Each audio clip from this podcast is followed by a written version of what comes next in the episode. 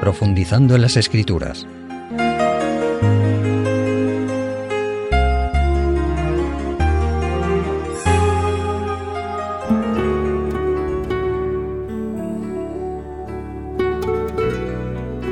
Estimados amigos, nuestra reflexión de hoy girará eh, alrededor del capítulo 7 de Juan y vamos a leer el versículo primero. Dice así, después de estas cosas, andaba Jesús en Galilea, pues no quería andar en Judea, porque los judíos le buscaban para matarle.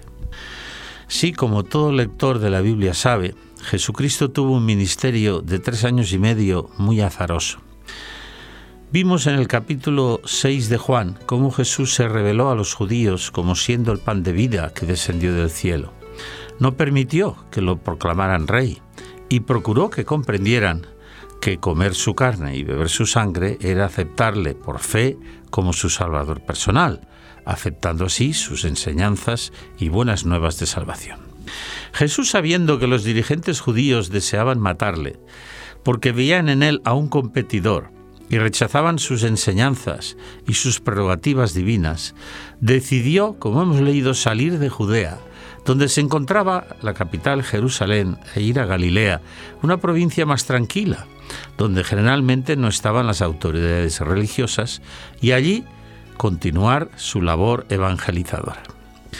Leemos ahora a partir del versículo 2. Dice así, estaba cerca la fiesta de los judíos, la de los tabernáculos. Le dijeron pues sus hermanos, sal de aquí y vete a Judea, para que también tus discípulos vean las obras que haces, porque ninguno que procura darse a conocer hace algo en secreto. Si haces estas cosas, manifiéstate al mundo. La fiesta de los tabernáculos o de las cabañas, como se le llama, se prolongaba durante una semana. En esos días los israelitas vivían en cabañas, tiendas o enramadas, como recuerdo de los 40 años que sus antepasados vivieron en el desierto en tiendas cuando salieron de Egipto. Todo varón judío debía asistir a la fiesta en Jerusalén y era un momento idóneo para expresar a Dios la gratitud por las bendiciones recibidas durante el año.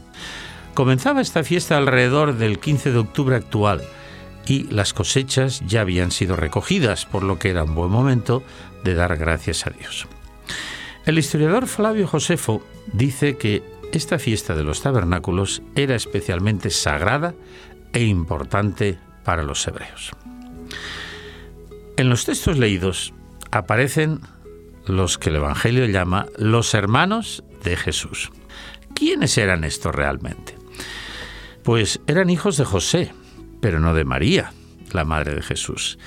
Eran de un anterior matrimonio de José que posteriormente habría quedado viudo.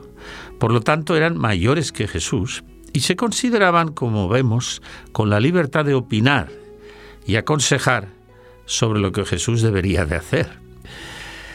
Los hermanos de Jesús deseaban que Él se manifestara abiertamente en Jerusalén en ocasión de la fiesta de los tabernáculos. Deseaban que hiciera milagros y ojalá pudiera ser proclamado rey.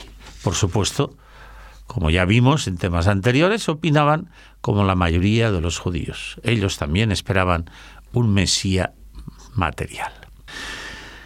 El versículo 5 nos dice, porque ni aún sus hermanos creían en él. Por supuesto, como, la mayoría de los judíos, esperaban un Mesías libertador del yugo romano, pero no un Salvador espiritual. Y se sentían decepcionados de que Jesús no mostrara interés en ir a una fiesta tan importante como la de los tabernáculos y mostrar allí su sabiduría y su poder como lo había hecho en Galilea. Dice el versículo 6. Entonces Jesús les dijo, mi tiempo aún no ha llegado, mas vuestro tiempo siempre está presto. Este versículo nos muestra en la respuesta clara de Jesús, mi tiempo aún no ha llegado, que Él les estaba diciendo, no es el momento idóneo ahora para que yo vaya a la fiesta. Jesús dependía de su Padre Celestial y sabía que en aquel momento era mejor esperar. Si Jesús hubiera hecho caso a sus hermanos, no hubiera recibido aclamación alguna de los dirigentes judíos, sino todo lo contrario, pues como leímos, ellos tramaban hacía tiempo su muerte.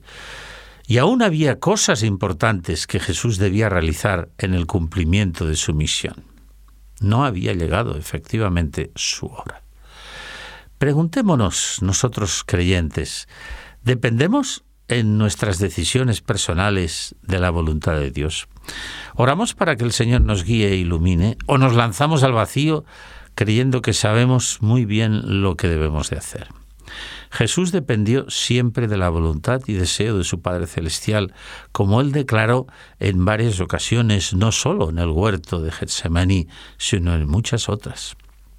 Y en el versículo 7, a continuación leemos, No puede el mundo aborreceros a vosotros, les dijo a sus hermanos, mas a mí me aborrece, porque yo testifico de él que sus obras son malas. Amigos, siempre ha sido así. Aquellos que se apartan de las normas, leyes o conductas establecidas, aunque ellos sean un modelo como personas, han tenido problemas han sido perseguidos y hasta muchas veces han pagado con su vida. Por esto Jesús dijo a sus hermanos que a él el mundo le aborrecía, porque testificaba que sus obras eran malas. Sí, Jesús llamaba al pecado por su nombre, para ayudar a los dirigentes religiosos y a las gentes en general a reconocer sus errores y rectificar con la ayuda divina. Y esto, tristemente, nunca ha sido bien visto. Como dice el antiguo refrán, si dices las verdades, perderás las amistades. Pero el cristiano, el seguidor de Jesús, ha de ser un imitador de Cristo. Ha de mantenerse de parte de la verdad, aunque se desplomen los cielos, y ha de vivir y proclamar la verdad, aunque ello le traiga duras consecuencias. Este mundo no odia a los que son semejantes a la mayoría, sino a los diferentes.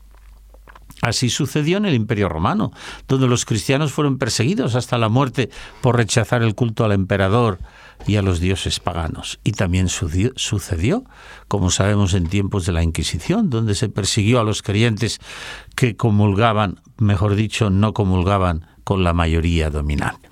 Vamos a hacer una pausa y luego tomaremos este interesante tema. Conoce nuestros interesantes cursos en www.ofrececursos.org y solicita los que más te interesen de forma totalmente gratuita y sin ningún compromiso. Recuerda www.ofrececursos.org.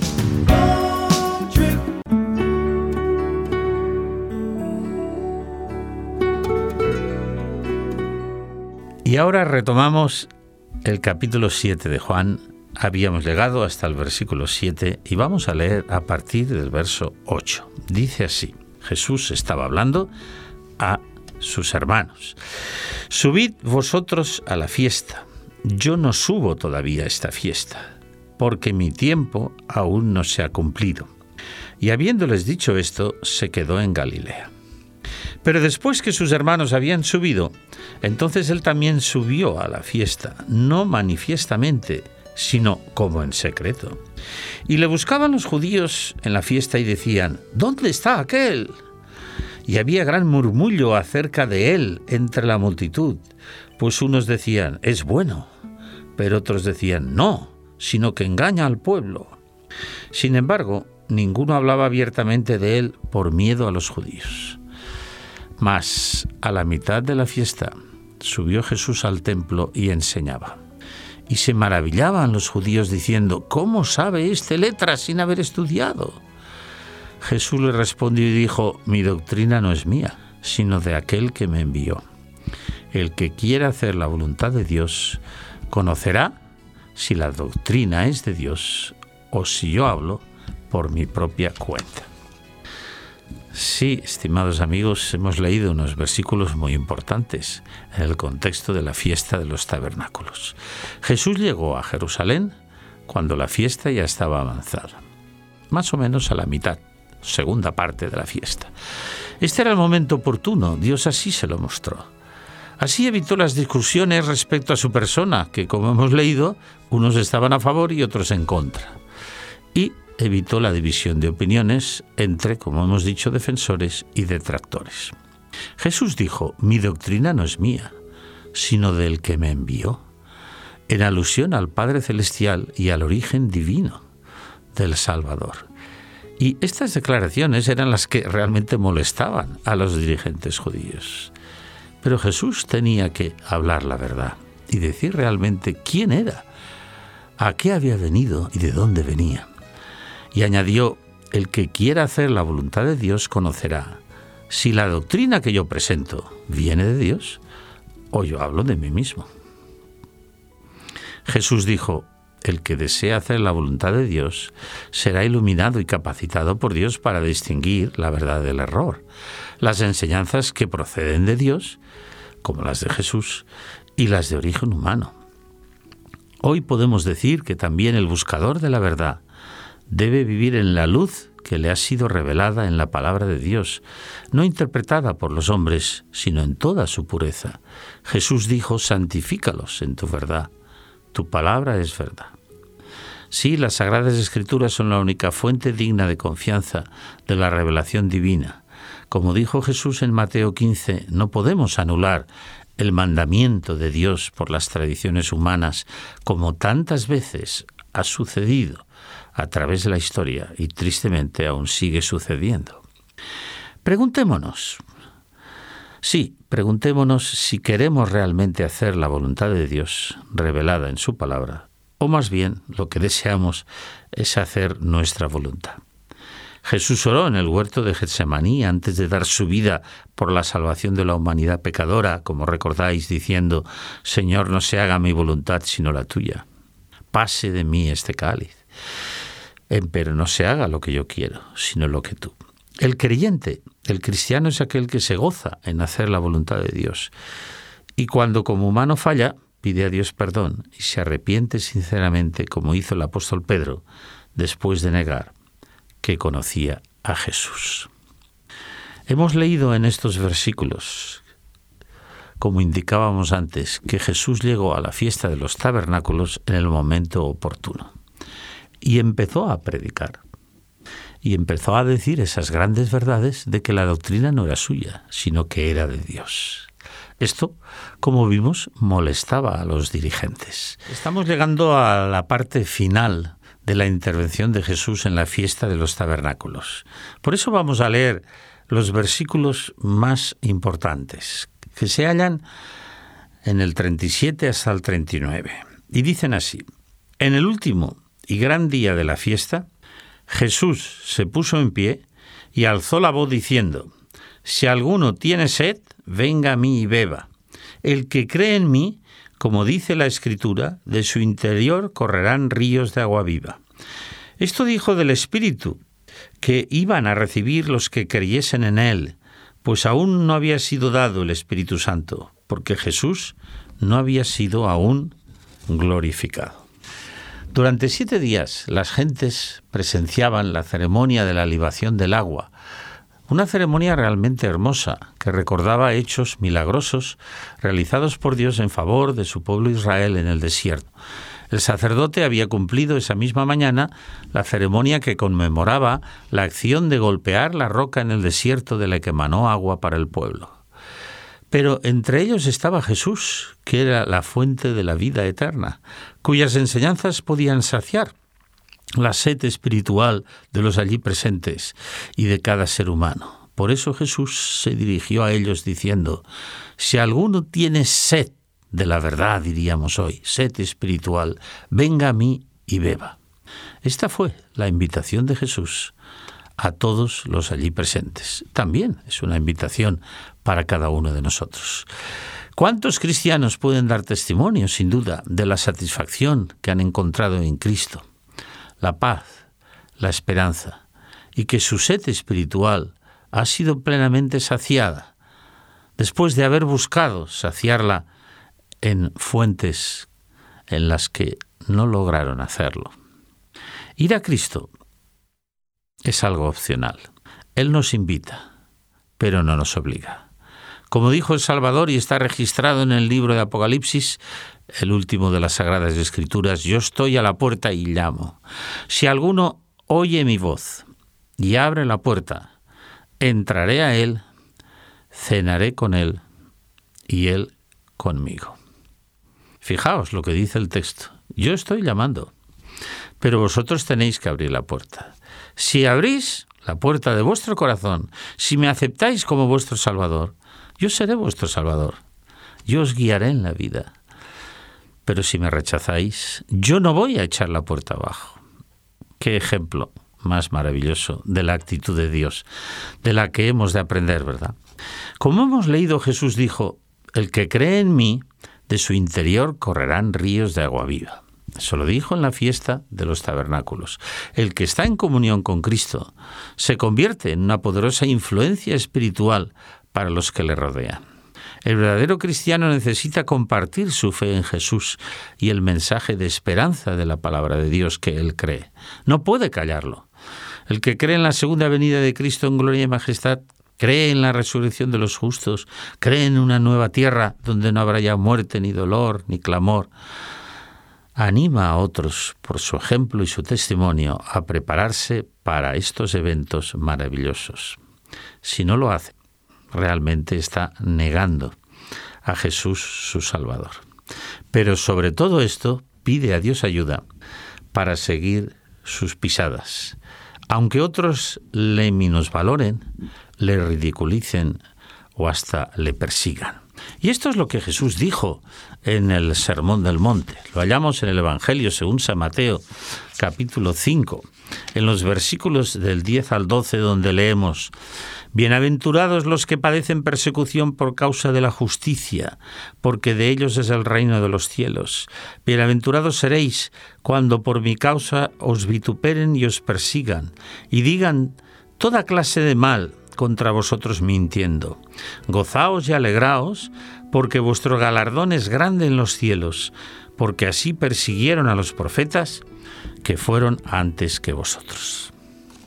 Sí, en estos textos estamos leyendo algo que nos llama la atención, ¿verdad? Que Jesús diga que son bienaventurados, que significa felices, afortunados. Aquellos que son perseguidos por causa de la justicia, por causa de la verdad cristiana? Claro que el texto añadía, sois bienaventurados cuando digan de vosotros toda clase de mal mintiendo, no cuando os acusen y tengan razón.